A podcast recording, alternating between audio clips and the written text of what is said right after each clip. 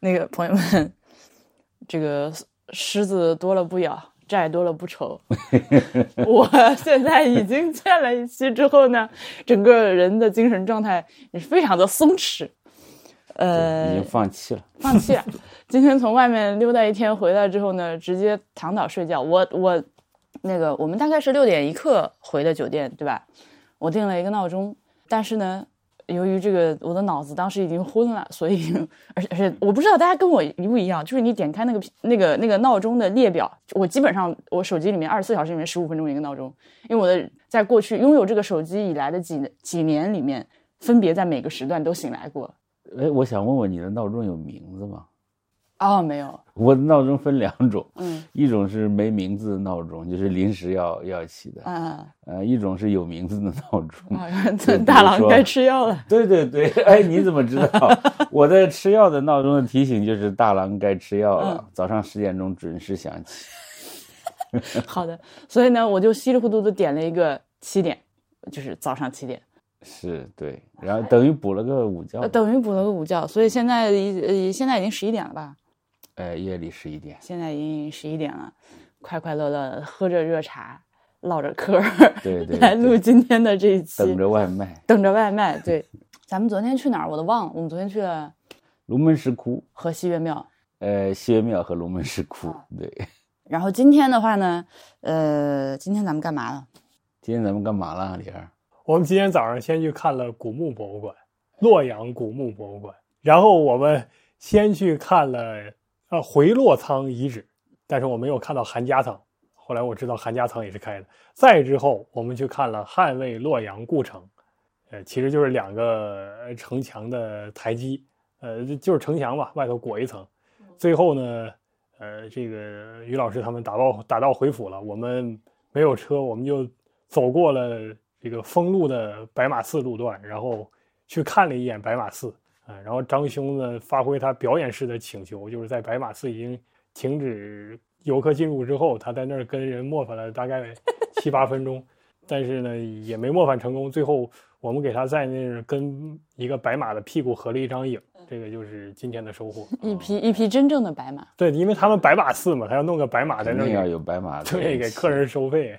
就是在你们在在在那个端城墨迹这个事儿的时候，呃，meanwhile，在这个一公里之外，段老师在这个呃汉汉魏故城的工程遗址，就是昌河门遗址，跟人家墨迹说能不能让我们进去 跟那个大爷墨迹，但是我墨迹成功了。啊？成功了，成功非常厉害。啊，这事儿还是不要跟他说了，跟他说他容易心灵受伤。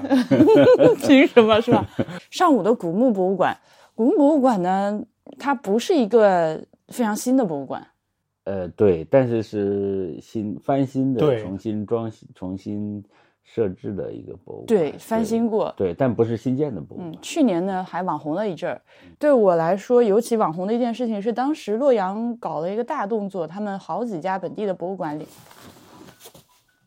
是外卖到了吧？我的手机吗？我的手机那就是外卖到了。喂，幺五幺七，是的，是的，哎，好，谢谢，嗯，我也时刻关注着我的外卖。当时洛阳有好几家博物馆，呃，联合起来搞了一个夜游活动。哦，呃，其中我最想去的就是这个这个这个古墓博物馆，因为古墓博物馆夜游这个不用解释嘛，它的这个噱头肯定是最大的。对，对对它是最适合做这个事儿的。嗯，呃，好像我我具体是多少钱我已经忘了，挺贵的，有大概什么一五八零之类的这种，真的蛮贵的。哦，就是睡在古墓里面是吧？对，是的，呃，没有抢着票，就等我反应过来就，就早就卖光了。因为之前其实，在博物志的节目里面，我们讨论过很多次类似的活动，嗯，就是看到过什么卢浮宫啊、美国自然历史博物馆啊，呃，加拿大的这这多得很，包括南京的红山动物园。所以我就一直很期待咱们有没有什么博物馆也能做类似的活动。呃，真有了吧，又抢不着票。嗯，还是因为没钱。这个我会为了做节目，以出差的名义，哦对对对对，工作支出。对，想要抢一下的。是是那后来在网上看了很多这个反馈，呃，好像是剧本杀类似的。瞬间暴死，这想到这个都会尴尬的浑身难受。哎，对对对，啊我我也是有一点多少有点庆幸没有参与，但这个不是人家的问题，这是我的问题，因为我因为他就是你要入戏嘛，啊，对对对，嗯，有很多那个穿成那样的这个演员，相信也是非常优秀的演员朋友，来带着你一起探索博物馆，还是说还有解谜之类的。对对，这种东西感兴趣的朋友，就下次人家再有这种活动，你就提前关注吧，可以关注一下博物馆的公众号，一般都会提前推。嗯嗯，嗯，那咱们今天去的话嘞，呃，它这个地方是在洛阳市，还比较靠北边。呃当然，因为北边是邙山，北邙，生在苏杭，葬在北邙的地方，对，这是可能是全世界最有名的、最集中的一处呃墓地了吧？嗯，来来来，让我喝两口茶，休息一会儿。你们俩替我上班，跟大家解释一下北邙山。好，这个嗯这北邙山其实就是邙山嘛。它为什么叫北邙？因为在洛阳北面，所以叫北邙山。呃，实际上这个这个地名在电视剧里面，呃，也有高频出现的时候。就那个《大明王朝一五六六》啊，里面一个重要角色沈一石死的时候，就天老讲这个什么嵇康之类的。总之，北邙山是一个，只要你居住在洛洛阳的话，基本上埋墓地，大家首选就埋在这儿。古代墓地是不允许你在城内的，棺材都要拉到城外去，所以那广陵王哥才会说什么“蒿里朝夕郭门月”，就是把棺材推出郭门去。推出郭门去之后，向北就送到北邙山了。所以在北邙山这个地方，葬的到处都是这个南北朝时期还有隋唐时期的，只要是死在洛阳的，就是呃拉出去送到北邙。所以在这个地方埋着大量的南北朝时期的，也包括这个隋唐时期的死人的墓志。它可以说是，我觉得我这样说并不至于说不恭敬，就是做中古史的同学和学者们一个 最重要的资源来源之一。呃，而且甚至大家已经开始用它做大数据统计了。所以说这个地方，对，就是要看这个地方的人大概，比如说多少方墓志我给它凑齐了，然后我看一看多少人是就死在洛阳的，多少人是从别的地方死，然后送到洛阳来还葬的，还有一些人本来应该葬在北邙山，但他没有葬到北邙山，葬到外地了。所以这些东西可以做一个大数据，而且大家得出不一样的结论。因此，这个地方我一再跟做中古史的朋友开玩笑，说我们应该到这儿一块儿烧点香，对吧？给人磕俩头。对，因为实际上就是研究这些墓志的人，比这个当代那那些这个墓志的主人的子孙要关注他们祖先多得多，会把他们的这个仕宦履历挨个考出来。你可以想象非常无聊的一个工作，就是他做了什么官儿，哪个官儿哪个官儿，一层一层怎么转的，然后拿去跟正史或者其他材料去对，对完之后，你看哪这些地方正史没写，哪些地方墓志没有写，然后再扯一大堆。啊，非常痛苦的一个工作。我有这个专门去做这个工作的朋友，他们管这个叫点鬼部，啊，所以就是这样的。呃，历史学研究生的行业梗，这属于是。北邙山就多受欢迎呢，因为地方毕竟有限，而古往今来死去的人肯定越来越多嘛，啊，所以后来就很多这种，比如说把别人的墓打开，然后把别人棺材丢出去，然后把自己家里的棺材放进去，这种情况，甚至有一层一层摞起来啊，什么之类的啊，所以它就是一个巨大的一个公墓。所以这个地方并不是只有王公贵族、达官显贵才能埋。呃，我们现在看到的当然还是呃那那些大人物的资料比较多了，好地方肯定他们占嘛。也许其他的呃地方，比如比较普通的，会埋在偏远的地方一点儿。呃，那这个古墓博物馆呢，就在这样的一处宝地啊，宝地的南路，开车过去，门口有一条长长的，这个两边摆满了小吃摊儿的，这个这个进入博物馆之前倒是挺好，我觉得这是一个非常好的事情。是的，是的。古墓博物馆门口应该多点烟火气息，平衡一下。嗯，是，而且它本来离得远，博物馆里是。没有提供餐饮服务，那就这正好给外面的这个小摊贩们留了这个赚钱的空间。进去之后呢，呃，看一下平面图，首先会觉得有一点，我跟云冲冲就在那儿，哎，这到底是。个啥？因为它平面图看起来不像个博物馆。对，因为它本来是。一个地陵嘛，其实是。呃这个这个园区分两部分，一部分是有建筑的，然后各种那个展览在这里面。呃，一部分呢就是那个北魏的一个帝陵宣武帝的景陵啊，在这里，他就是因为发掘了这个帝陵啊，所以在这里修了博物馆，原址建了博物馆。对对，它是这个南北向的，就是有两条轴线，呃，西侧的轴线就是景陵，东侧的轴线是博物馆。然后博物馆的这个建筑，你如果只看平面图的话，修的像一个宫殿一样。呃，是，而且就很像那个新的仿古建筑。哎，对对 对对对，所以我们一时有点懵。呃，但是还好进去了之后，发现呢，它只是平面图看起来是这样，它内部的空间基本上还是。打引号博物馆的样子。哎，你有没有注意到进去那个第一个店上面写着太太虚？那，有什么说法？我只知道什么太虚幻境。我不知道啊，但是放在一个以死亡墓葬为主题的地方就非常合适啊。是不是有更复杂的触点？我也不知道啊。站在那门口，我就说，嗯，都是虚的，都是虚的。这个进去之后，我们先是看了一看就是比较新的一个展厅。它这个展厅等于说是用基本上是图文的方式，哎，都是展板，这这，而且它是就一一点一啥啥啥啥啥，然后小章节二二点一二点二二点三，我我大概看到一点二的时候，我想说走吧走吧。当时婉莹就说了一句话，说我看到这里这个博物馆已经失去我了，就已经失去我了，我就在群里喊别看往后走吧。但这个前面这个展厅呢，确实它呃，其实它就是一个中国墓葬史。他他就是按照这个墓葬史的章节，甚至他甚至可以搞成一个现场教学，对吧？带学生花一天时间把它读完。不过对于一般的那个观众来说，确实是信息量过载。对，就博物馆不是这么弄的。呃，是，而且嗯，写的就很多专业术语，就写给专家看的。嗯，他有一个问题，我看到最后，我是属于那种乖孩子类型，我是一个个认真看过来的。主要我不知道后面还有那么多东西，对他可能以为就是这些展板，看不完不给分不给成绩。所以我我这个瞅从头瞅到尾啊，我自己有一点没搞懂，就是他那编次到底是怎么一个编次逻辑，就没太看懂，因为他时序有点乱。前面是大概从这个元日时期开始讲，完了讲到可能讲到宋代，完，像第一个一点一往后就是一直说到白沙宋墓就截止了。然后后面另外一个就开始讲这个聚族而居这种家庭的或者宗族这种集体葬，然后又是这样一个顺序，从开头开始讲讲到尾。他怎么分的？其实到最后我也没太看懂。所以是写书的逻辑，也就感觉上哈，呃，就是背后有一个比较复杂的那个多重的线索，然后要把中国墓葬的历史呃讲给你。所以一般写书的时候我们会这样用。对，但我们作为一个博物馆的参观者，看着就觉得，就它就是东一榔头西一棒槌。我我一边看，我一边还想，我说服自己就是哦，因为确确实实有有很多对墓葬比较着迷的朋友们，那是是吧？哎，特别一些年轻朋友们就特别喜欢看这些东西，就这这这真着迷，你不会在这儿看呀？我就是这种感觉。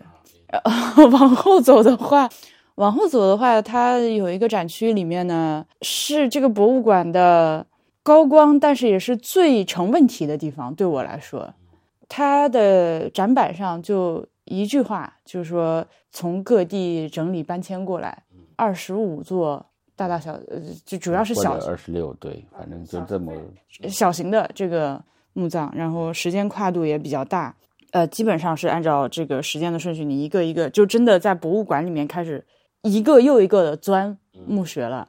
这个时候呢。我就听到身边响起了各种各样的疑问，我就觉得咱们今天一起去的同学朋友们问的问题，所有人都问的非常在点儿，而大家问的每一个问题，博物馆都没有回答，所以这个是我认为它最成问题的地方。就不是说你把它放在这儿让大家看到了，这个工作就结束了，这个应该说是第一步的第一步。这些墓葬你放在那里，是不是应该解释一下他们就是怎么来的？他当然每一块每一个墓在门口都写了一个牌牌，叫什么名字，它的概况，呃，什么朝代的，里面有些特征如何如何。但是呢，这个地方它有一个最显而易见的问题，就是为什么大家就很多人在问，为什么这些这个哎这个墓到底是就在博物馆里的？他们因为这儿有很多墓，所以建了一个博物馆呢，还是怎么着？你这些东西。为什么需要把它从原址薅出来，搞到这儿整整齐齐弄成一排？这样做的必要性和合理性是什么？然后你们在操作的过程中是遵循一个什么样的操作的原则？面临了哪些问题？它这个原址搬迁，有的呢是它你进去之后一看它是那个砖石的嘛，那是不是就是一块一块你要把它叮叮咣咣先给它凿下来，凿了之后按顺序编好，来这儿再原样重新砌起来？啊，有的呢又是那种就整块壁画的，甚至有那种整个穹顶是壁画的，你是当时是怎么抠下来，然后又原原样搬过来的？就是啊啊啊！我要快告诉我，我想知道这些东西。我特别理解这个婉莹的这些这些想法哈。古墓博物馆我之前来过一次，呃，那已经是好多年以前了，就没有整修，我我都已经忘记原来是啥样了。但是钻木的感觉仍然记得，肯定当时就钻了这些木。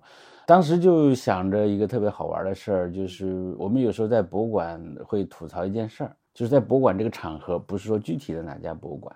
这个事儿是什么呢？就是这些所谓的文物或者说藏品，他们本来有他们的环境，对不对？对对对，它有它的用处。对，那你把它放在，对对对，让俺说完呗。然后呢，把它拿到博物馆，这个过程其实是非常重要的，非常复杂的，也很能说明问题的。那有时候呢，我们看不到这个过程，它它就变成一个好像一个单纯的一个一个我所谓的文物放在这里了。最常见的一个，在中国就是从墓葬里头把它拿出来。那这个，比如说这个瓶子，它放在这儿了，可是它原来是个墓里头的。那这个瓶子原来放是在墓里头的，还是在文人的桌前，还是在闺房里面？它的含义是完全不一样的。可是我们不管，我们就觉得它是个瓶子。好了，这个博物馆呢就更上一层楼了。哎，你你不是说它原来可能在墓里面吗？对吧？呃，或者是那把墓作为一个展品。把木作为一个一个物拿，也就是把原来的环境作为一个物，把这个物呢从它原来的环境的环境当中给抽了出来，呃，这个是相当有意思的。我我我其实非常喜欢这个地方，我得先说，我非常喜欢这个地方，因为站在这个地方，你就会想起这些，呃，就就这些不靠谱的事情。呃，不过呃，婉莹说的我也相当赞成，就是。哎呀，要是能说它是怎么一回事儿啊，怎么来的，这个就呃更好更完美了。同样的，我们我们对博物馆里柜玻璃柜子里的东西也有同样的要求。反正我是我也先垫一句，就是我这一趟我觉得是收获最多的一次，就在这么这天的行程里，倒不是因为本馆布置的特别好，而是因为我在中途就跟大家分散了，所以呢，我后来就确定完全赶不上大家了，那我就是一个一个慢慢看。所以这把真的是他。展板上写这个是什么结构，我就挨个结构去对。虽然有些东西我也对不上，但是能对上的，包括他说这个画像有什么部分，我都挨个对了一遍。我觉得对我是很有教育意义的。但是其中确实也看到一些，我真的是很认真看完之后觉得应该有的问题。就是第一，它很多墓展示的是不完整的，这个我们可以理解的，因为你可能因为结构的关系，或者说因为这个你没搬迁完整还是怎么样，反正就是前面那个部分就封闭了。但是呢，他在这个展板上会介绍一下整个墓室的结构，比如说这是一个墓道进去一个甬道，然后左右两个耳室，然后怎么样，然后再往后前厅后厅。但是应该有一些是不全的，呃，不全的话呢，你只用文字叙述，那我还是搞不太清楚这个墓的结构是什么。尤其是我不太懂墓，呃，之前这个甬道和墓道我都分不太清楚，所以我很想在这个过程中去了解一个墓室的基本结构是什么样的。而到走完整一场之后，我真正特别明确了解就是那不同的顶。什么穹庐顶之类的，这个起码我能看出来，但是别的还不行。可是呢，这个展馆又不是只他不知道这个画一个图的重要，在有一些比较重要的墓前面，它是会设一个电子牌，然后电子牌会告诉你这个墓室的结构什么样，会有一个图放在那儿，其实就是一步的事情。但是大多数的展馆是没有这个平面图的，所以这一点挺奇怪。第二个，我有一个想吐槽的，就是它有一个在开头的西晋墓，这个西晋墓里面有一个声音互动体验。就是说，这个有俩斗拱，然后说一个人站在对角线的一端斗拱下说话，然后另外一个人在对角线听，听到的声音特别大。这个确实是个物理现象，但是我自己是没太搞清楚，你搞这样一个互动的，是是要说明什么？就是单纯搞一个互动，还是是是暗示当事人见 就是这个目的见的？我觉得这应该是一个，呃呃，对对对，我我是跟端成一起在进的这个墓，所以我们当时，我个人认为这可能是一个巧合。它应该就是个巧合。对，但是你做这样一个互动，我没有太搞懂什么意思，因为我觉得，因为我看到小孩到那儿去，就会有人给他讲，说是你看古人建的多么精巧的，你在这儿说话，但是你就听得很清楚。但实际上他他肯定不是因为这个目的才修成这样一个结构显然不。是，这就是要闹鬼要吓死你们？是的，是的，就是不大可能会在墓里面设置一个回声结构。对这这不太可能到底是做什么用？所以这两个我是稍微有点疑嗯，问。对。除此之外呢，还有就是我我在就是你话补充呢，我觉得还还有，比如说，如果你呃稍稍微不用特别仔细观察，你已经看一会儿，你就会发现有一些墓呢，它进门不是有那个石石质的木门嘛？嗯嗯嗯，你一看着就发现这差几百年的东西，木门怎么怎么长得就跟就特别像。嗯，呃，从材质到造型到尺寸，后来多看了几个，意识到哦，这是博物馆做的，对，那个第一重门是博物馆的，然后进去之后才是木门。这个必须解释，这个必须说。连端成都在都在问，研究看了半天，这个是老的还是对吧？然后你进去之后，呃，有的墓室是空空如也，有的呢里面摆了一些东西，呃，比如说是一些这个陪葬的冥器，对有的棺材在里面。呃，有的它还有墓志，有的有有有有有一个墓是谁的我已经忘记了，就是在棺材的那个脑袋顶那儿离地这么高的一个小小的一个碑，然后就是端成跟我说，你看这个是就是我们后来看到墓志的早期形式如何如何。那呃这个我觉得是你必须百分之百哈，you have to 给我解释这个东西它是凭什么这么放的。以及它是你们在这个后来整理的过程中，根据想象去摆放的，呃，跟呃推测不能说想象，根据推测是去摆放的，还是说它当时出土的时候就是这个样子？你要这个我你如果不解释的话，从博物馆的角度来说，你几乎就往严重的说，可以说 说是学术不端。呃，这个里面哪些东西是复制品，哪些东西是原件，就是你不能不说。我急啊，给我急的不行。呃，这这个这个是我感到难受的一些地方我插一。句，我感觉这个这个博物馆的各个部分可能不是同一个团队或者同一个人在设计的，各个部分的风格差别挺大的。嗯，是。哎，第一部分那个展板的那个呢，就是什么都想告诉你；嗯第二部分这个呢，好像就是觉得差不多得了。对对，可能不同设计者的风格吧，我觉得。呃，这个地方，我想，如果是有那个管理的很好的讲解员，或者是你有很好的老师带着你一个一个看下来，这个地方确实是是大宝库。呃，但是咱这个一般的参观者，嗯你可能没有这个时间，可能没有这个资源，就这么看下去的话，是是很遗憾。我觉得这里确实是呃呃资源，真的这就是古。假设我们说它也是一种资源的话，你看在别的博物馆能搬一个墓进去，我们都觉得特别了不起了。浙江博物馆展厅里弄了一个弄了一个东晋时代的，我印象当中一个墓，我们就觉得设置的特别好啊。这里二十多座，而且各个时代它成序列的，对。我也没有说它，我也没有说这个地方不好，我是我就是因为它好，所以我着所急以。当然了，当然了。在这个里面看，我就越看越到后来，就是那个，尤其是到了这个呃宋宋金时期的那个砖雕的，而且是民间的那个小型的墓室，那里面那个精巧的结构，嗯，哎呀，特特别快乐。而且它它那个展厅的设计呢，也很有意思。这这个木门本来就小小的，你钻进去，钻进去了之后，它为了保护这个。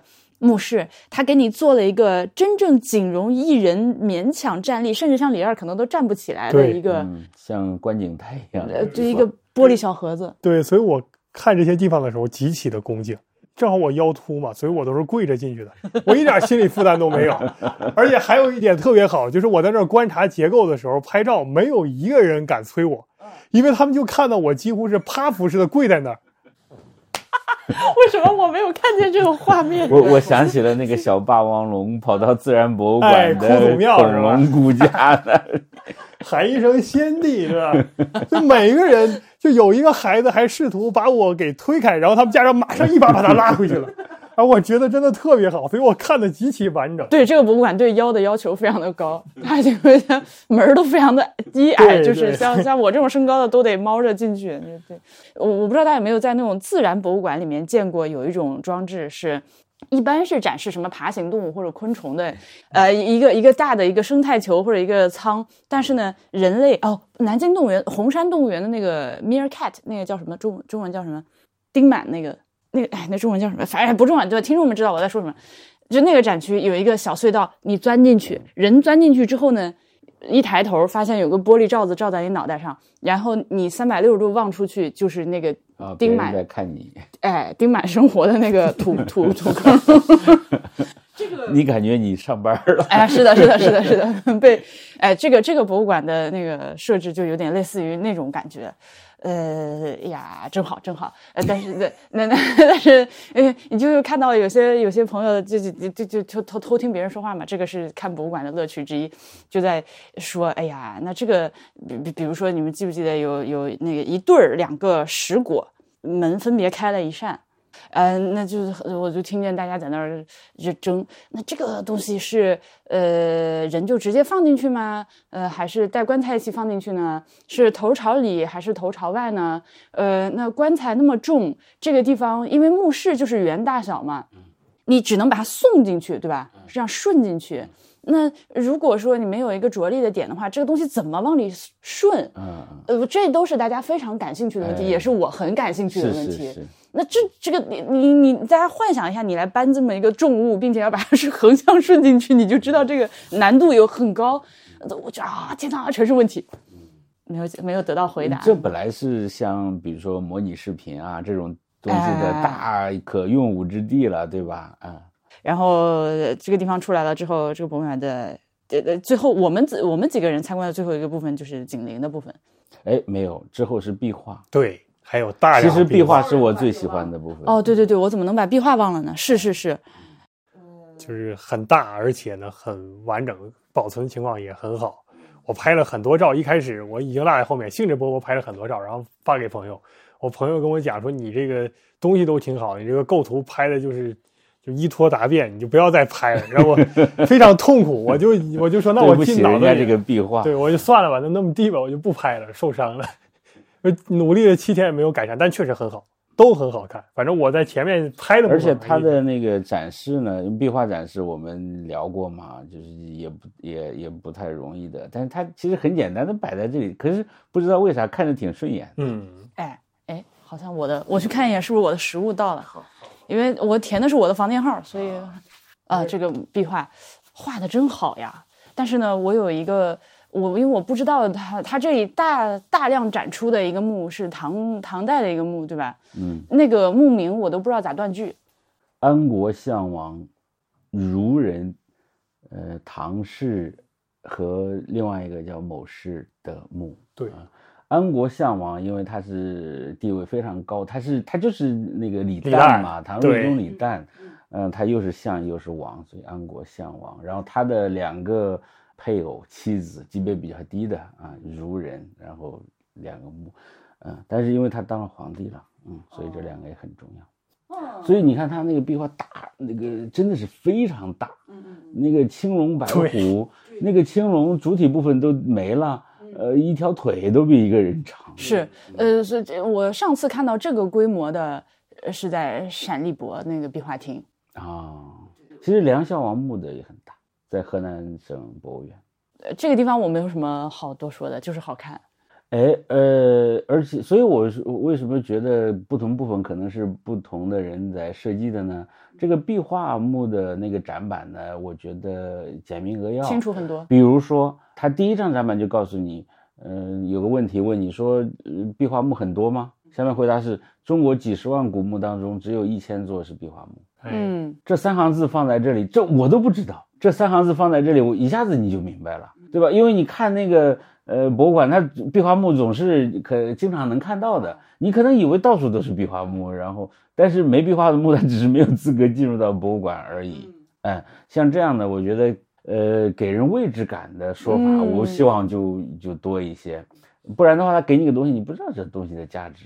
而且它每一个主题的前面会，就是每一个断代的前面，他会给你条列一下，就是河南本地。有多少这个时代的壁画墓，是不是能够罗全了？咱不好说啊，但它确实罗列了，而且确实，您说到这儿，我才感觉真的好像是不同人在设计，因为第一个板块也罗列了，但是第一个板块是全部罗列之后，还要给你写说哪哪哪个考古报告什么的，发现记载这个壁画墓，所以你我拍那个照片，我就知道我回去要真闲的查可以查。但是在这个真正到了壁画这个展展览馆的时候呢，他就只给你列了一下，说哪个地方的哪个墓是有这个壁画的，他不会在后面给你个文献让你去查，所以他可能更看的会更简单一些。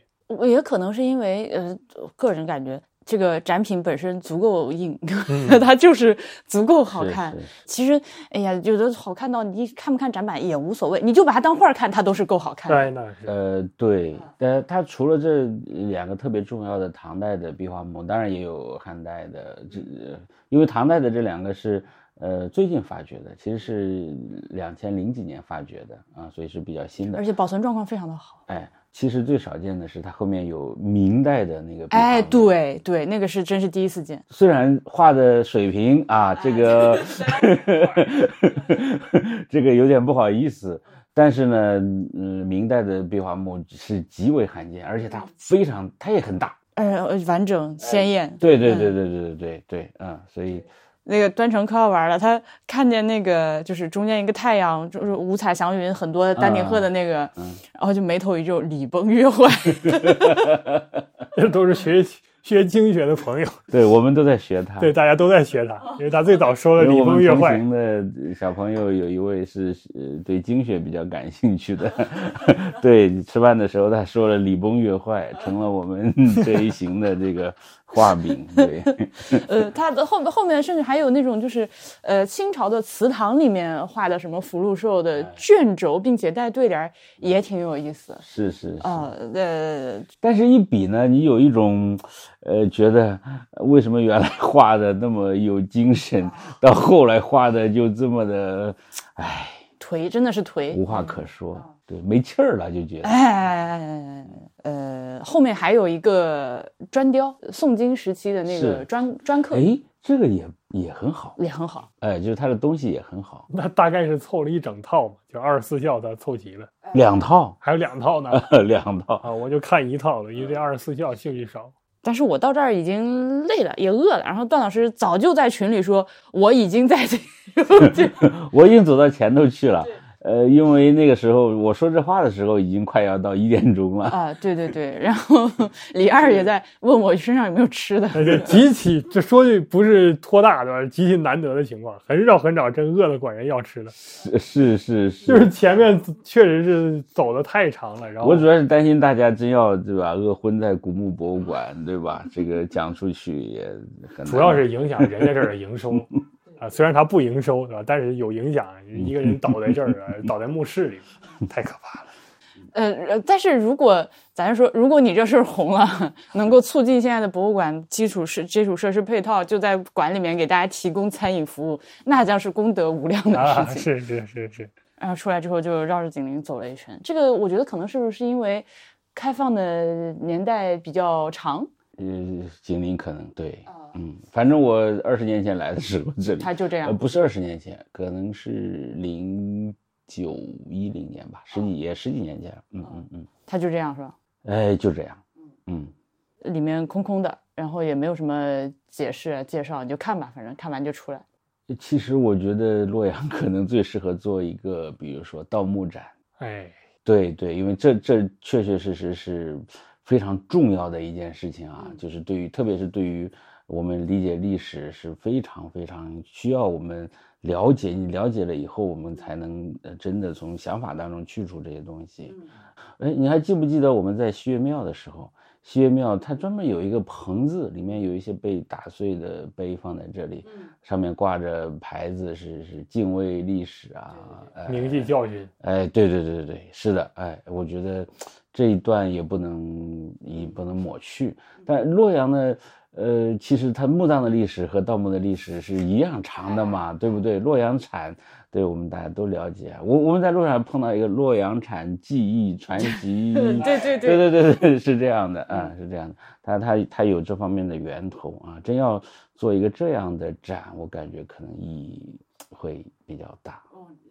哎，先别说盗墓展了，我我感觉婉莹刚才说的那个呃特别重要，呃，这是个古墓博物馆，对不对？那我们看到的古墓的物质性的东西比较多，不过其实呢，在我们呃生活的环境当中，我感觉缺少很多和死亡有关的表现或者一些死亡教育，如果用呃这样说的话，呃，其实古墓是一个非常好的。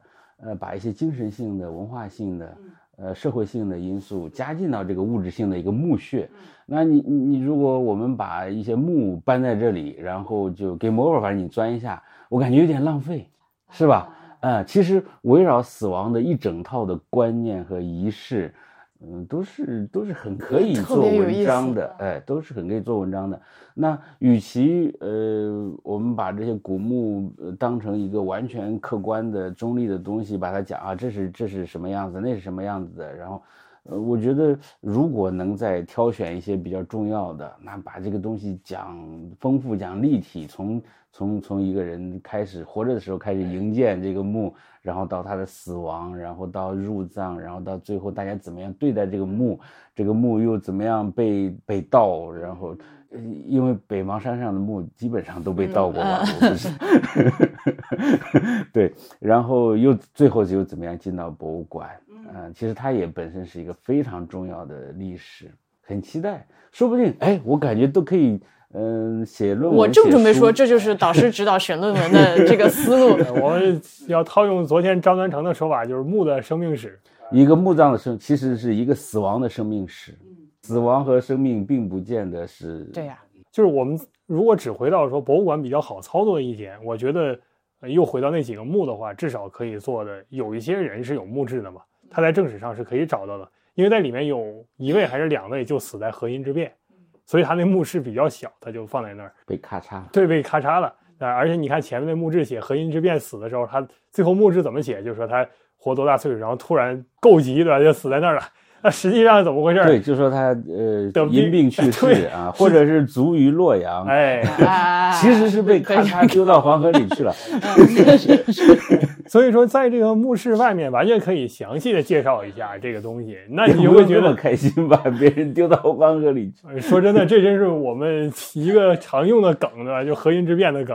哎，这个这这个说起来太凶暴，不好再讲了。又是行业梗。嗯，来了啊，食物。你要不要一边吃一边录？还是您先吃会儿再录？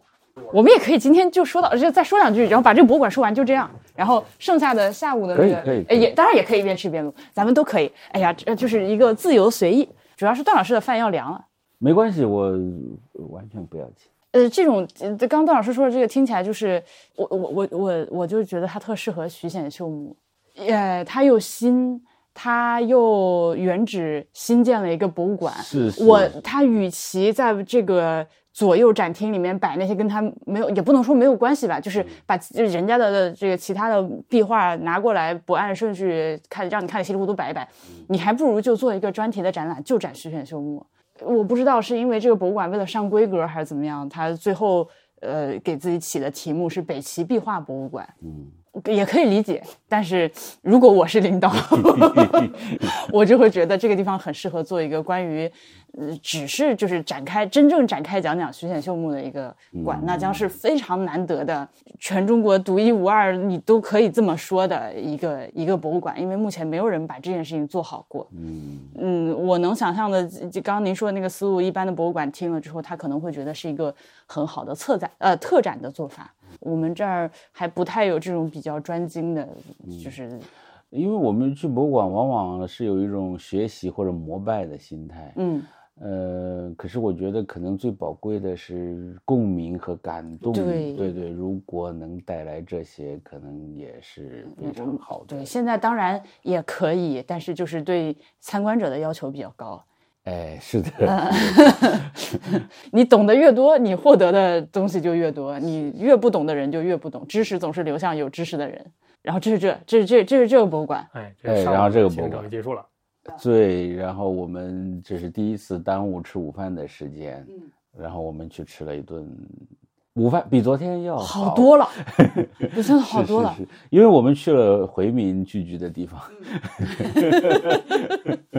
对，这也要感谢一下我一个朋友，他在洛洛阳的朋友，听说我们要来，就是好几天前就开始问，然后我就问他，你给推荐个吃吃饭的地方，那他就推荐了，呃，叫马马老二牛肉汤，嗯，说他是个人心中最佳。结果呢，我们冲到马老二的，人家没有营业今天。呃，人家没有营业，大概还我不知道是因为还没有过完年，还是说早餐就做完就哦也有可能哎，对，不会做这么晚，因为我们在这家看他没营业，我们就去隔壁另外一家，隔壁另外一家的那个大姐正在收拾她那个汤锅里面的渣子，就是要结束了。哦她说没有了，她说刚卖完。是因为我们去的时候已经一点多，确实半左右，正饭点儿已经过了，已经过了，是是是，呃就临时去了旁边一个叫张记饸饹面的地方，哎，还不错。呃，他就是很不错呃，反他叫张记饸饹面，但是整整餐吃下来最一般的是饸饹面。呃，是的，呃，就是炒饸，我是呃觉得炒饸饹面边那个汤，呃炒饸饹面一般，那个汤饸饹面还可以，呃，那么几个菜都还不错。其实你要让我觉得这是正常水平，就是正常的河南一般餐馆的水平，啊、就是这样啊、昨天可能我们期待太高，呃，然后呢，不不不不我又太足，我那个昨我啊，我的期待很低，但它依然呃没有满足。哎，算了算了，不说了不说了。哎不说了对对不对。总之，我们这两天遇到的所有的洛阳人，包括来见我们的朋友，包括打车的出租车司司机，共同的说法都是，哎，没有什么好吃的，所以可能也不是我们的偏见。嗯嗯，吃了午饭之后呢，当当然去这个地方吃饭，它还有一个好处就是，如果大家在地图上看，你搜马老二牛肉汤，牛肉，它非常远嘛，但是呢，正好跟我们下面要去的地方很近。哎，吃饭的时候还说要去韩家仓，是是是，也没有很近，但是不太远，两三公里。但最后去了，去了回洛仓，回洛仓。这个是干嘛的呢？这是干嘛的呢？李二？哎，回洛仓是隋代兴建的一系列重要的国家仓储设施其中之一。在这一带，就洛阳这一带就有三个仓，因为是国都嘛。呃，一个是洛口仓，一个是回洛仓，还有一个呢是韩家仓。就洛口仓就是兴洛仓嘛，这两个是一个地方，所以这三个仓都很重要。比较好玩的是我，呃，你如果上网去查的话，就是各地就就地方政府还有一些乱七八糟互联网上做的这个介绍，每个仓都说是呃最大的仓，就是当时乃至于现在最大的仓，但肯定不可能都是最大的仓嘛，所以它这个介绍稍微有点乱。呃，共性就是这三个仓都很大，非常大。都很大，因为到底谁最大呢？分什么比法，对吧？哎，到底是面积最大呢，储量最大呢？呃，还是可那个舀粮粮仓最多的？反正对吧？大家各取所需就好了。呃，反正都很大。这个那但这个大，它具体有多大的那个，大家解释一下。呃，一说这数据，我就非常的苦手了，因为学历史的都是数学学不好的。那咱就先说一个直观感受。对呃，我们在路上呢，是这个洛阳的朋友开车带我和段老师他们几个人打的车，呃，从路上就看见你，你如果不告诉你那是什么的话，我相信在经过这条路上的南来北往的这个行人司机朋友们一定都挠过头。这是个傻，就是 你从路上远远的看过去，你会折实傻，嗯，他的他的这个像麦田圈，对阵列就是圆圈的阵列，然后这个每一个圈的直径大概有十米左右，而它是用那种类似于什么呃冬呃常青藤之类的呃冬呃冬天是就就做了一个那个低矮灌木，然后修剪的整整齐齐的一个圆圈，一个一个一个又一个的圆圈，你不知道是什么东西。是像是某种神秘的军事设施。哎，对对，那实际上实际上也是一种神秘的军事设施。哎，对对对，粮仓种地，闲人勿进，军事管理区。呃，然后从这个路上这样看过去呢，还以为只有眼前的这一些，进去了之后发现里面还有好深好大的一片地方。那朋友们，这每一个仓，呃，现在种的这个树篱都有十十直径十米左右的一个圈儿，嗯，你这你可以想象一下这个地方的规模，呃，而且。它还不是呃整个这个回落仓的全部，呃，一共呢呃是有七百座左右这样的仓。现在呢划到这个保护区域里面呢是一百二左右，就是呃东西还有一些呢已经是这个正常洛阳的市民的这个使用的，不管是民就是就就是民宅啊之类的了。呃，这这这震撼这个。这惊人，惊人，这个这个量，就这是这隋朝这么有钱的吗？这么有粮食的吗？对了，这是隋朝最典型的一个特点，就是汲取能力。隋代的汲取能力可能是在中国历代王朝里面最强的一个，而且这个王朝的灭亡有一个很有力的解释，就是它的汲取能力太强了，搜刮能力或者说，所以它完全超出了实际的需要。我们刚才说这个呃，其实刚才这个听这个于老师介绍的时候，我已经逐渐死去的记忆攻击我了，就大概想起展板上那个数字了。啊，比如说你修一个仓，可能你外面那一层就要做十六米，然后呢，中间这个就是墙的厚度大概就得六米左右，因为你往下深挖的话是。你你把这个东西埋进去，需要它有一定厚度，否则容易垮嘛。我补充一句，就是所谓一个粮仓，其实是一个地窖，对，哎，就是在地下挖一个大洞，然后再把粮食放进去，嗯，然后在底下深，可能深到七八米，甚至更深，不止不止不止。呃，我已经想不起来这个深度了，因为我们实际看到还是我们看到那个九米多，对，九米多，很震撼了。但是我们可以补充一个。就是具体的事例，这是在唐初的时候，唐太宗去阴阳这个隋文帝时候讲的。嗯，就唐太宗就是问这个大臣，他那个时候已经是觉得自己可能到龙殷周了，对吧？他要开始跟这个前朝比一下了。大家说这个隋文帝是什么样的君主？他也不问隋炀帝了，因为当时大家对隋炀帝什么样的君主是有共同意见的。嗯，但是对隋文帝大家都觉得好像还不错，所以呢，有人就讲说隋文帝大概是一个很好的君主吧。然后呢，这个李世民就说不是。说隋隋文帝这个人有些好处，对吧？脑子还是有一些小聪明的。说他这个老百姓仁爱嘛，也挺仁爱的。但是呢，各方面做的都不太好。啊，有一个具体的例子就是，经常关中就粮食有问题，对吧？就是然后大家随风就食，大家又跑到洛阳去了。但其实你有很多粮食啊，啊，你那个粮食多到什么程度？就比如说那那几个仓的粮食呢，像李密后来占据了兴洛仓，占据兴洛仓之后，就是随便老百姓自己取。他通过发粮的方式获得了一支几十万人的大军，支撑他继续围攻洛阳。然后发到从李密开始发，一直用到唐代，用到唐太宗那个时候，这个兴洛仓的粮食还没有用完，所以里面的粮食极其巨大，所以所以能看到储量。但是这些粮食到最后都基本上就是义军拿来用了，就是造隋朝反的人拿来用了，所以他的搜刮能力是超过王朝需要的。好的，感谢李二的这个，而且我们学 小课堂，对学历史的毛病，我们站到那儿就不看那个东西了，就开始做白日梦了，就观想了。呃，这个地方确实非常适合发梦，因为你除了发梦也看不到别的。对，就是他，他就是挖了一个大土坑，对吧？若干个土坑拼在这，而且他也简单的介绍一下，反正那土坑就是很大，呃，他先挖一个十六米的一个大坑。然后再从这个里面就同心圆再挖一个呃小一点的坑，然后往下，它不是那个直上直下的，它稍微有点斜度，这样施工也应该简单一点了，不然你直上直下，这个旁边的夯柱就更加的难一些。有点像那个尖底的陶缸，对，就是这样。嗯，完了再在上面盖呃这个圆形的舱体，舱体倒是不高，然后一个像呃那个斗笠帽子一样的这个屋顶。嗯，嗯，大概大家推测的吧。对，实际上也没看到这个屋顶。对对对，嗯，我我有现代的，就是如今在做这个审计的朋友，他说参参观过，就是今天我国的这个粮仓，呃，国家粮食储备，他就是参观完了之后回来跟我说，去过那个地方之后，他坚信这个世界上不会再有饥荒，就是他说，我我无法跟你形容，你不可想象这个地方有多少粮食，多粮食，对吧？这这就不理解为什么啊？这都还能对对吧？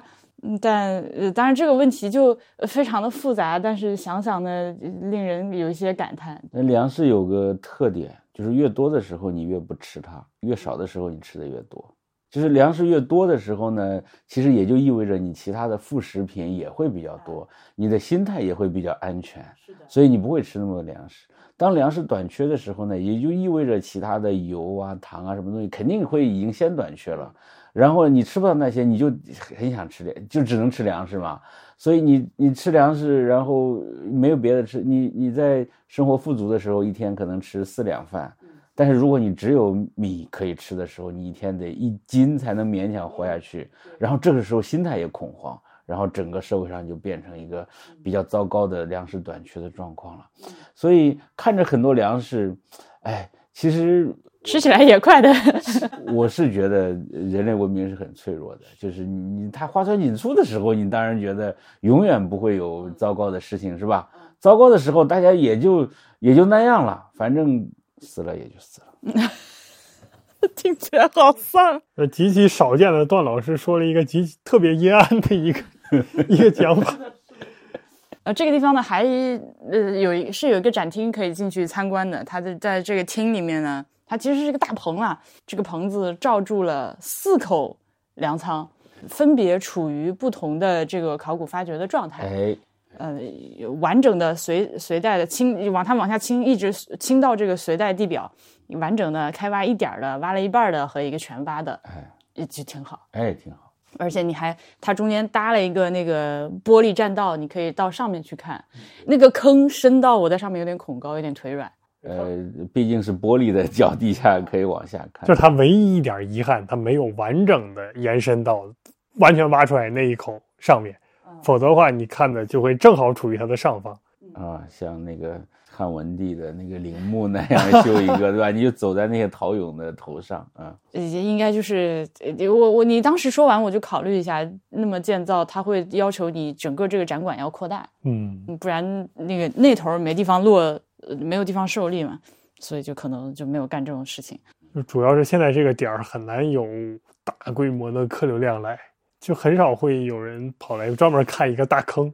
哎，我们这次去有一个细节，就是刚刚下完雪，那个时候其实还在飘着蒙蒙的雪，然后那个呃刚才说的罩住四口粮仓的那个大棚子上面的雪正在融化，然后那个像水帘洞一样哗哗哗哗哗哗呃往下下，所以游客比较少。不过这个地方我想平时大概也不会很多，对，呃，没有任何古建筑、漂亮的东西可以看，就是几口大几个大坑。就就只能跑到这里来发发癫。哎，是的，是的。好，婉英已经开始吃她的，打开了我的碗，蛮好这笑。我是个面吗它是个拌粉儿。？OK，呃，在这个在我们现在住的这个地方呢，是在洛阳的非常市中心，就是两条地铁线的交汇口上。是那绝对是中心中的人民广场一样。我打开了这个外卖软件看了一下之后呢，就 啥都有吗？选择恐惧症吗？那不是，那当然也是因为我打开外卖时间太晚了，我都睡到十点多才醒，所以呢，可以选择的东西就非常的少，哦，是就变成了就变成了这样啊。说着粮仓，越说越饿，想 所以你看吧，对，开始粮食短缺。开始粮食短缺。然后我们从这个地方离开之后，又去了，嗯，一开始说要去的韩家仓，反而没去。呃，没去，然后大家在那里纠结到底去哪儿。呃，后来一想，哎，干脆去，不是大家要在这个回落仓发了四股之幽情吗？哎，我们去一个更适合发四股之幽情的地方，在全国范围内呢，都很少找到更能发四股幽情的地方了，就是永宁寺塔的遗址塔基。嗯，来，李二老师小课堂，来跟大家说说这个地方。就是永宁寺，首先是北魏就是最大的一所寺院，就是至少永宁寺塔是最大的一座塔，没有比这个塔更高的。实际上，这个塔到底多高，现在应该是有争议的。对，就是大家算的乱七八糟的，有一些就是算不太明白。呃，我们可以看到一些，反正我记不住数据啊，但是可以说就是有一些数据可能有点高的吓人，你很难。最高有人估计它有两百多米，这个实在是难以置信了。对我感觉不可能。呃，有人说一百多米，呃，嗯很多人觉得以木质建筑的极限大概也到不了、嗯啊，但它一定是很高的，这是这是没有问题的。对，这个永宁寺呢是孝明帝的母亲胡太后给建立的。这个胡太后就是就是跟我们这个宣武帝，我们看到景陵有关系。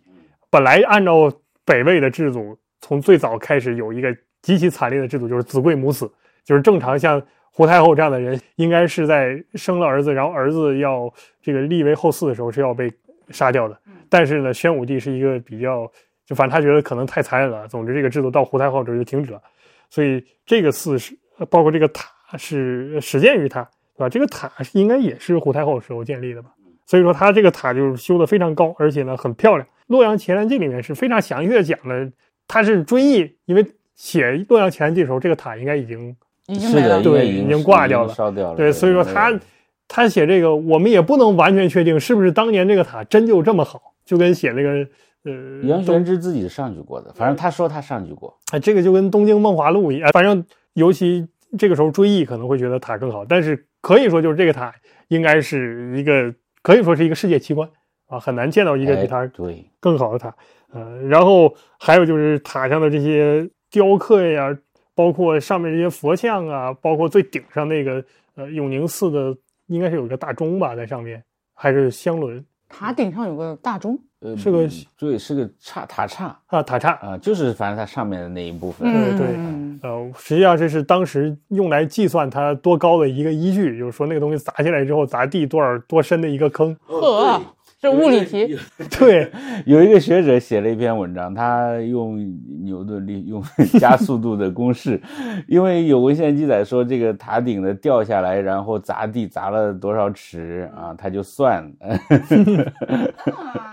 算它的高度。呃，好呃，的，可悲一说，可悲一说。对，因为按照那个《洛阳前记》说法，就是你离离开这个洛阳呢，离开京师一百多里，你还是能看见那个塔，啊，所以它这个塔就是高的离谱。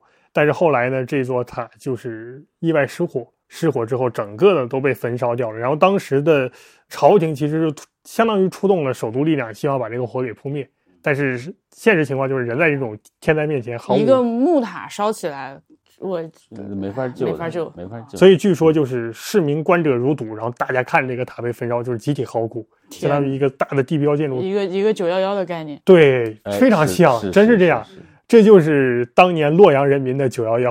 嗯是是是，就你眼睁睁的看着这个最重要、最华丽的地标烧掉。嗯，现在在塔下面，我们还是呃考古者发掘出来了一些当时砸下来的这些遗物，但是怎么把它复原回去，这个已经说不太好，就是它大概是在哪个部分的，反正大家根据推断去复原吧。我记得之前洛阳博物馆应该是自己还做了一个就是塔的复原图，然后大概哪个部分在哪儿。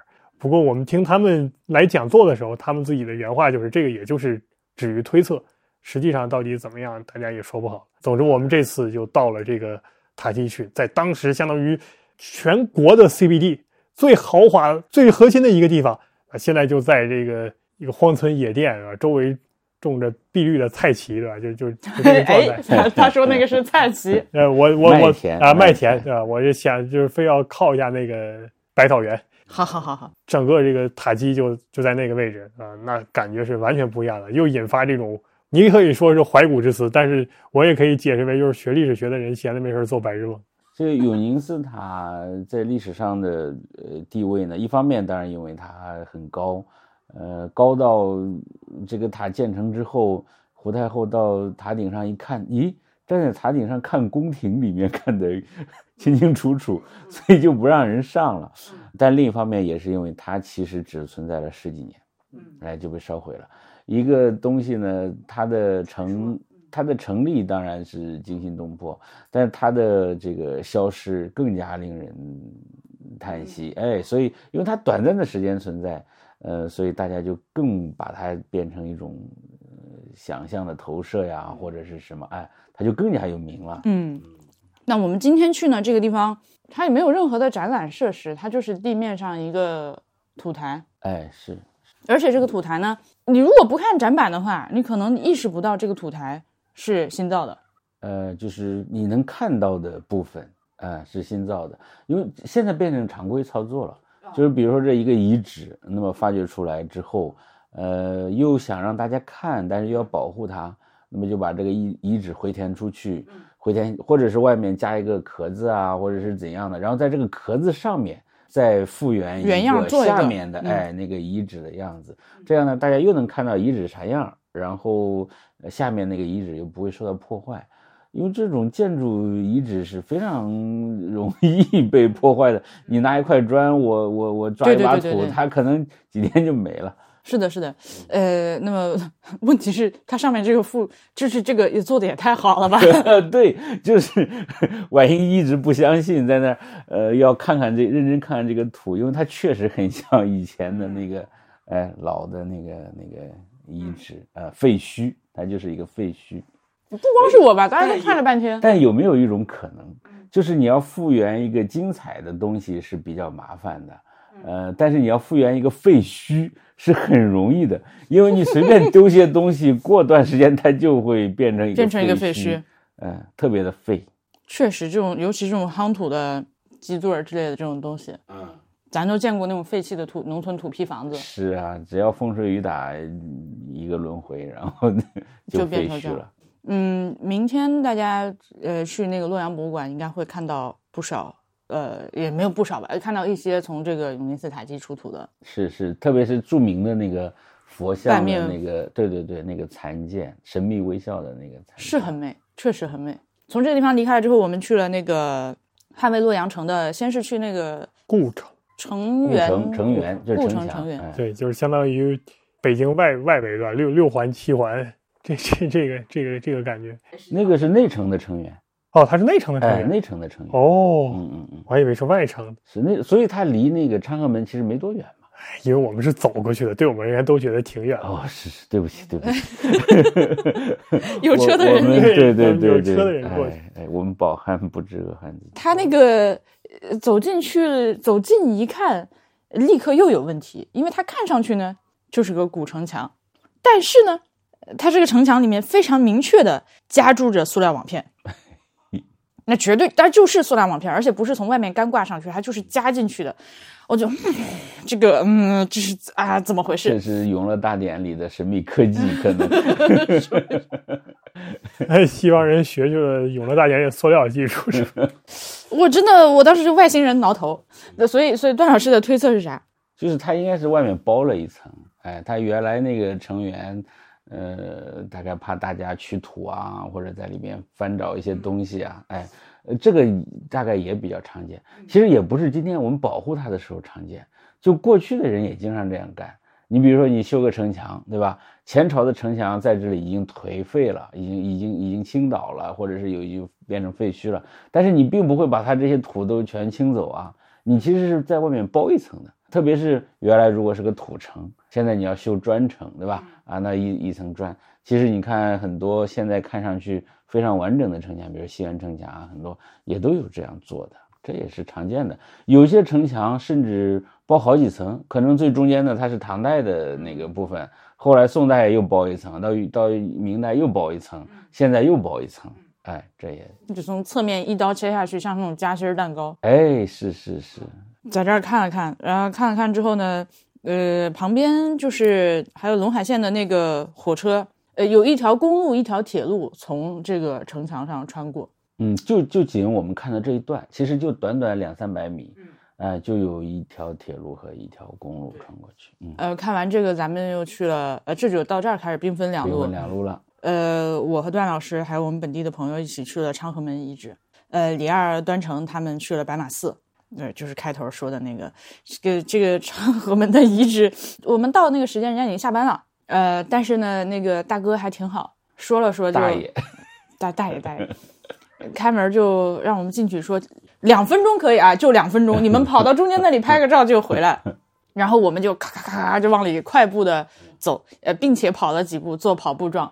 过去一看，发现这里也是就是和刚刚那个永年寺塔基一样，它其实呃考古工作完成了之后也就回填，然后在地上重新做了一个复原的这个遗址给大家参观游览怀古。怀古，用怀古，因为这里有重要的成语啊，就是讲这个废墟这里的，讲这个废墟这个事儿的，就是荆棘铜驼，哎，铜驼街就是就是这里，就是呃啊这里的主干道。典故也是有点多，哎对对对，是很多了，是因为荆棘铜驼本身就是讲这种特别高级的地方，最后就变成废墟的，就专门就适用这种场合的。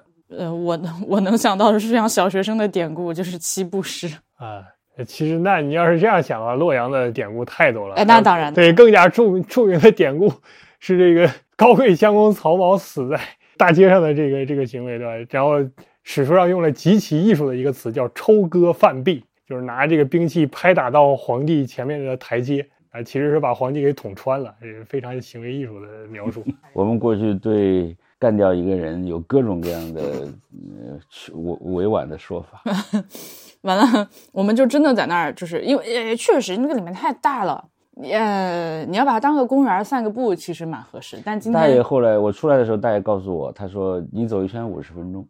哦，哎这么大。哎，但是另外一方面呢，我们也非常老实，就到了那个昌河门，就到了那个门那里看了一眼，随便拿手机拍两张照就出来了。然后大爷说：“你们为什么不跑到中间那里再去拍对？”对对，然后他还表扬了我们说，嗯，我们的外地游客都很外地游客守规 矩。就是规矩。明明是他说了两分钟，我们在里面其实已经恨不得有十分钟。感谢大爷。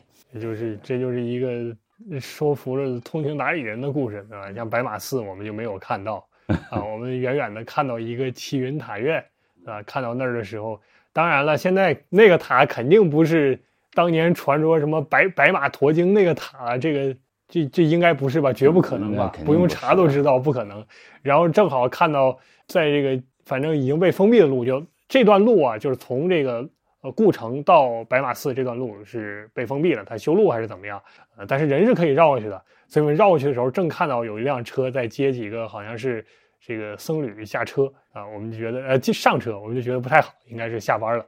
呃，反正在那个齐云塔院那儿拍个照，你甭管说这个塔存不存在，对吧？你观想一下，因为你要较真儿的话，就白马驮经这个事情就不可靠嘛。包括这个什么汉明帝梦梦金人，对吧？这个故事就多少人考证了，基本上不太可靠的一个事情。那你到这儿想一想，总没有错啊。总之到最后，白马寺面前啊拍一个照，其实还没有看到真正的白马寺，只是有一个售票处一个牌匾而已。当然，白马寺的主体建筑其实都是明清建筑了。跟这个前面的什么汉代那白马寺没有什么关系了，所以看不到也不太可惜吧。嗯，但它名头实在太大，太大了，大到我不知道为什么我小时候关于洛阳的第一个记忆就是白马寺。我也是，我家有一个那个年画插画，然后各地风景，洛阳的就是白马寺。哎，对。对，所那个所有到洛阳的这个长辈回来，就是哎呀，白马寺如何如何，白马寺门口的合影。白马寺确实重要，就是佛教的这个宗教建筑，叫做叫做寺，就是从这儿来的。嗯，寺本来是官署，对，就是要接待他们的鸿胪寺，接待他们的。所以白马寺的位置，今天你要是在洛阳，今天洛阳白马寺在东边。但是你放在汉魏洛阳城呢，白马寺在西边，因为他们西边来的，在这里有中央官署来接待他们，嗯，所以寺就从官署的名字变成了呃寺院的名字了。就本地的朋友也是说，因为那会儿已经五点多，你显然已经下班了，他说你就在外面看看吧，不用进去也没关系。就是是是，我好多年前进去，但其实听到这种话是有点难过的啦。是少儿时的梦破灭了，呃，梦碎梦碎梦碎白马寺，然后就回来了，然后就回来了，然后你就开始睡觉，然后开始睡觉，睡到十点多。回来的路上呢，经过应天门，呃，应天门前呢还有这个呃复建的明堂，就是说。这个我我也是觉得为什么要复要建这个，就是因为这个东西在当年武则天时期，从它的修建目的到它的修建者到它最后的下场，每个地方都透着不吉利的感觉。对啊，对，你再帮我上会儿班，你跟大家说说这是个咋回事？我我吃面。就是首先在中国古代周礼就说有明堂嘛，就是圣王要建一个明堂，但关于明堂究竟是啥样的，其实从汉代大家就说不清楚了，大家只说有个明堂而已。到了武则天的时候，武则天是因为她。属于干千古未有之大事业，所以他要有千古未有之大工程、大建筑，那么就修一个明堂。明堂的规格特别高。他最早这个，如果我没有记错的话，因为真是不懂隋唐史啊，他最早修明堂的这个，就相当于总总总监工是他的面首，就是薛怀义啊。薛怀义就是据说是一个长得很壮的一个和尚，反正这是武则天最早的一个相好的之一啊。然后呢，这个薛怀义整个这个明堂。它的制作是非常工巧的，然后规模也很大，然后楼修的也很高。反正你看他的这个介绍，看这个呃当时对这个明堂的描述，你就可以理解，他跟这个《儒家经典》里说那个明堂绝对不是一种东西。那经典的明堂绝对不可能是修成这个样子的，但是薛怀义修成了一个大高楼，反正这个样子。呃，但是之后呢，就是。管理的时候不恰当，因为它本身就有一些照明的这个设施，应该是就到最后一把大火就把这个明台明明堂整个给烧烧掉了。然后正在这个同时，这个时候是薛怀义不自量，跟这个武后闹小脾气的时候啊。所以说，呃，这个武则天对人一直是这样的，就是他不处理就就不管的，他有点像朱元璋，就我不处理就惯着你，然后呢，等到我想处理的时候，一下子就把你给搞掉了。所以等到。这个我们女人都是这样的啊，是吧？所以到后来就是这个明堂应该是也没有复建，对吧？当时武则天还说是没有哦，如果没有记错的话，好像有一种说法就是说薛怀义把它给烧掉了，是不是？我不知道啊，我没有印象啊。反正就是，总之这个明堂后来烧掉了。你不管是自然原因还是意外原因啊，反正烧掉了。烧掉之后，武则天还说这个明堂还是由薛怀义来建。但是后来薛怀义很快就被被搞掉了，知道大臣也讨厌他，武后也讨厌他啊。武后这个时候马上要有新的这个宠爱的人了，等于说漂亮的男子总是多的，对吧？是的，我不但有一个，我还可以有一对儿我不但可以养一对儿，我还可以养一班，对吧？这个一个这个空课间里面全是我喜欢的人啊，每天不换着花样来。我有一阵儿专门这个记这些事情啊，所以说这个呃，最后明堂就没有了。所以现在我们当然可以复建一个明堂，你做成什么样都无所谓，因为当年武则天也是瞎做嘛。你你他做得得对吧？和尚摸得，我怎么摸不得？是吧？对啊，就是这话，和尚摸得，和尚见得，我怎么见不得？但是他挺不吉利，这是实话啊，从头到尾没有一处是吉利的。笑死！是是是是，我对明堂的所有知识都来自于各种电影电视剧。另外，我给大家推荐一个漫画，这个漫画真的非常的好，它叫《大理寺日志》。它实际上是就是有邓超演大理寺卿的那个香港电影导演拍的一个这种细说的唐朝电影里面，这个漫画作者因为非常喜欢邓超在那个里面的扮相，然后开始给他画这个同人漫画。就是把这个角色给拟猫画，画了一只白猫，似大理寺卿如何如何。然后这个这个就是一开始画着玩，然后越画越好，他就正经画了一个条漫，就叫《大理寺日志》，而且已经更了很多年了，虽然现在还在更新中。好几个人给我推荐过了，真的非常好，啊，我还没我还没看过。真的非常好，而且它里面 画的薛怀义就是一个大壮。哎哎真哎哎符合正，你。还记得不？我们今天在那个永宁寺塔那里还看到一块碑，是狄仁杰哎的墓祠碑。哎，对对对，哎，不知道是是什么过程放在了那儿，哎，很有意思。呃，这个漫画在哔哩哔哩呃没有没有收钱，在这个漫画在哔哩哔哩漫画上 可以呃免费看到，就是这么好的东西免费看，真的是。哎，好，而且呢，它就是我我我我等更新等啊，我有的时候就比如说过个半年又想起来了，更新了没有呀？看一下，呃，他就是可能更新了两期，然后一分钟看完了，然后就 又刷到头上，再把它从头又看了一遍，就是来来来回回看了好几遍，就是很喜欢。他之前也改编成了动画片，但是动画就还行吧，还是漫画比较好，以及今年拍了真人版。我们这些漫画爱好者看了真人版的那个路透资料之后，都非常的惊慌，就感觉可能要翻车。不知道，，OK，好，嗯，还没播是吧？还没播，因为什么？你得英俊成什么样的男子才能演一只白猫呢？没有吧？对吧？没有，所以他一定是翻车的。嗯嗯嗯好吧，这就是今天。这就是今天我们甚至没有吃晚饭，对吧？呃刚才才是晚营的晚饭。而我非常成功的 就是让李二帮我代班，然后我在旁边把饭吃了。范老师的饭恐怕已经凉透了。呃，没事儿，没事儿。呃，那就明天的话，明天的话，我看这个大家是想说去呃天子驾六博物馆和洛阳世博，嗯，主要是洛阳世博。是，大概是这样。